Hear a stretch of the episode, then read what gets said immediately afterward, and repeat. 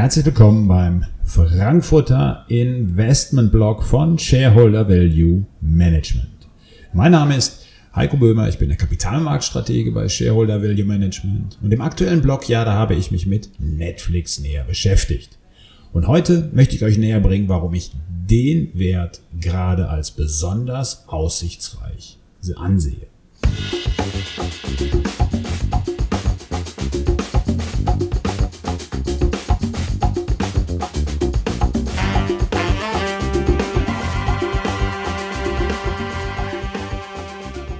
Fakt ist, der Ausverkauf im Tech-Sektor, ja, der hat viele Opfer und Netflix gehört auch dazu. Kurzfristig, da waren die Abbezahlen ja wirklich enttäuschend und unser Blick aber, der geht weit in die Zukunft. Und nach unserer aktuellen Analyse, ja, da sind wir weiterhin überzeugt. Auf Sicht von fünf Jahren, da hat Netflix sehr gute Perspektiven.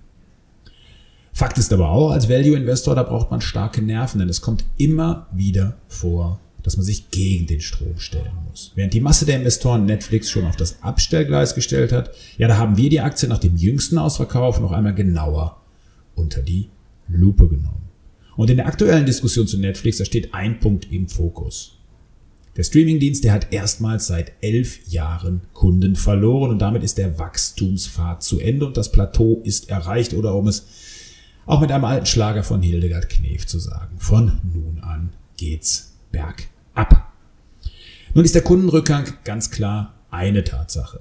Doch lohnt es sich hier genauer hinzuschauen. Allein 700.000 Abos hat Netflix in Russland erst einmal wegen der Sanktionen gegen das Putin-Regime auf Eis gelegt. Und selbst mit diesen Abos wäre Netflix aber hinter den eigenen Erwartungen zurückgeblieben. Zudem prognostiziert der US-Streaming-Gigant für das laufende Quartal eine Fortsetzung des negativen Trends. Ein Auslöser war sicherlich die Preiserhöhung Anfang des Jahres. Das muss man auch ganz klar sagen, denn in den USA hat das zu einem deutlichen Anstieg der Kündigungen geführt.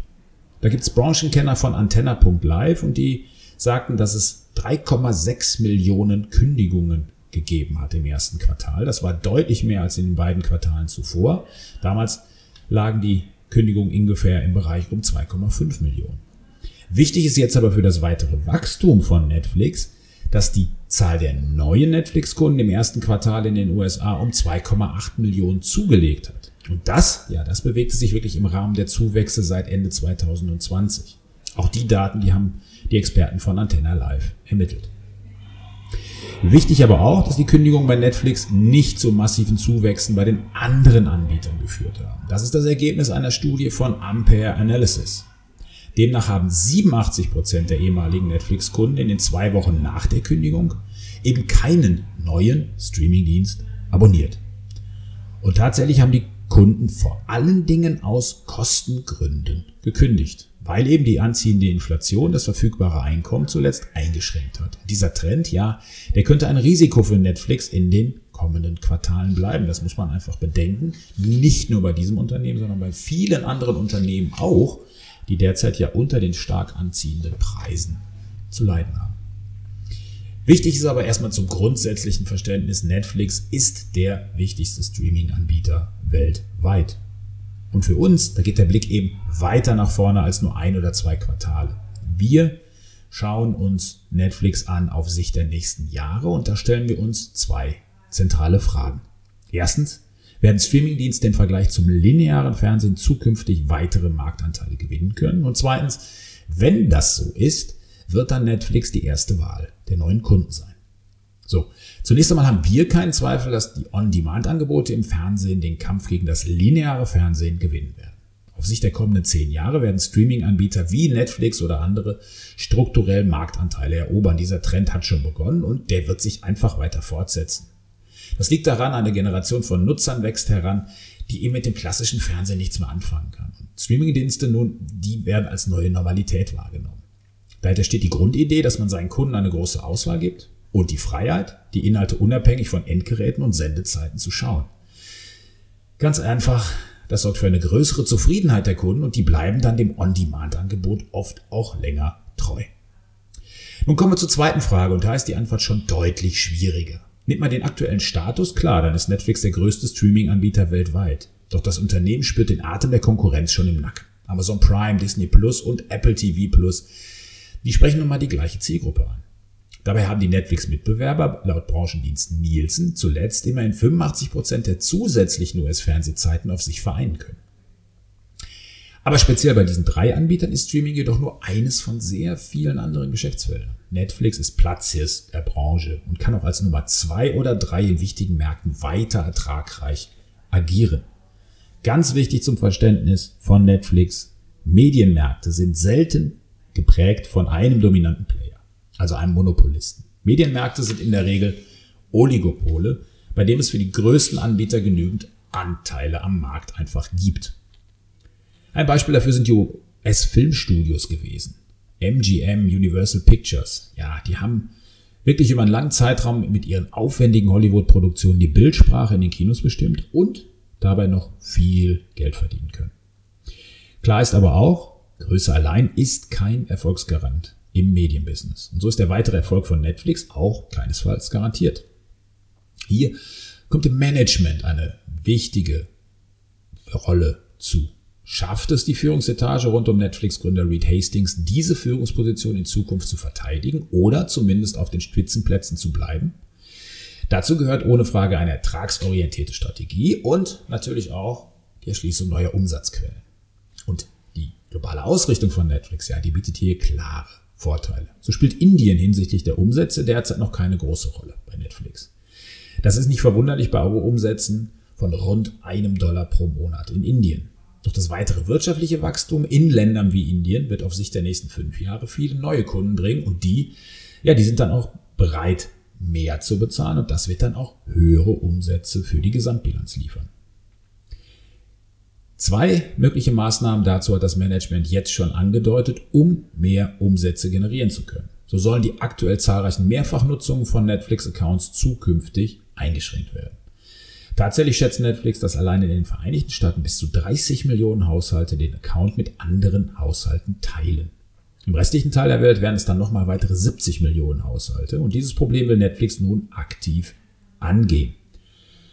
Zusätzlich hat das Netflix-Management die Einführung eines werbefinanzierten und damit günstigeren Abos für die kommenden 12 bis 24 Monate angekündigt. Und gerade diesen Aspekt sehen viele Investoren kritisch, bedeutet er doch die Abkehr vom bisherigen werbefreien Geschäftsmodell. Nun haben sich unsere Analysten das Ganze mal etwas genauer angeschaut und tatsächlich gibt es schon so etwas bei Hulu, einem anderen Streamingdienst in den USA. Damit bietet sich eine gute Basis für eine Kalkulation auch der Folgen für Netflix. Also Hulu bietet dieses werbefinanzierte Abo-Modell für 6,99 pro Monat an. Die werbefreie Version, die kostet weiterhin 12,99 Dollar. Und schon 2019 hat Hulu Zahlen zur Abo-Struktur veröffentlicht. Demnach nutzen 70% der Kunden die günstigere Version. Die Branchenkenner von eMarketer haben 2021 geschätzt, dass die Werbeumsätze in diesem Jahr 3,1 Milliarden Dollar erreicht haben, also rund 8,51 Dollar Werbeumsatz pro Monat und Kunde. Klar, hieran ist erkennbar, dass geringere Umsätze bei den einzelnen Kunden durch die Werbeeinnahmen aufgefangen werden können. Genauere Angaben zu den konkreten Folgen für Netflix nun, die sind noch mit sehr viel Unsicherheit verbunden, weil noch keinerlei Details zu den Abo-Plänen vorliegen. Grundsätzlich kann man aber sagen, Netflix dreht derzeit an einigen Stellschrauben, um so das Wachstum nach vorne zu bringen. An der Börse, ja, da wird das Potenzial von Netflix derzeit nicht gesehen. Mit seinem Aktienkurs steht der Streaming-Anbieter heute genau da, wo die Aktie Anfang 2018 stand. Doch damals war es ein ganz anderes Unternehmen. Und eins ist auch klar. Auch wenn das Wachstumstempo nachlässt, so ist der Streaming-Anbieter doch sehr gut positioniert, um seine vorherrschende Marktstellung in den kommenden Jahren nicht nur zu halten, sondern sogar noch weiter auszubauen. Und das soll es mit dem Blick auf Netflix gewesen sein von unserer Seite. Das war es mit dem Frankfurter Investmentblog für diese Ausgabe. Regelmäßig ab jetzt auch an dieser Stelle als Podcast zu hören von mir.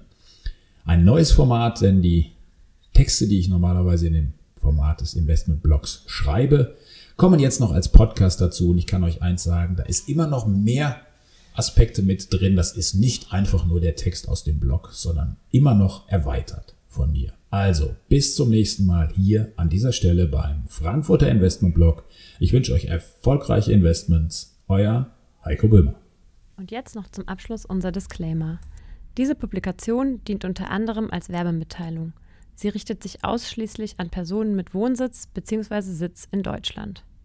Der Inhalt dieses Podcasts stellt keine Anlageberatung oder sonstige Empfehlungen zum Kauf, Verkauf oder Halten von Finanzinstrumenten dar und ersetzt keine individuelle Anlageberatung. Die enthaltenen Informationen und Meinungen wurden mit großer Sorgfalt erstellt, die tatsächlichen Entwicklungen können aber erheblich hiervon abweichen.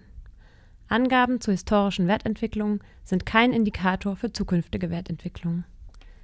Weitergehende Informationen zu den von Shareholder Value Management AG betreuten Mandaten finden Sie unter www.shareholdervalue.de.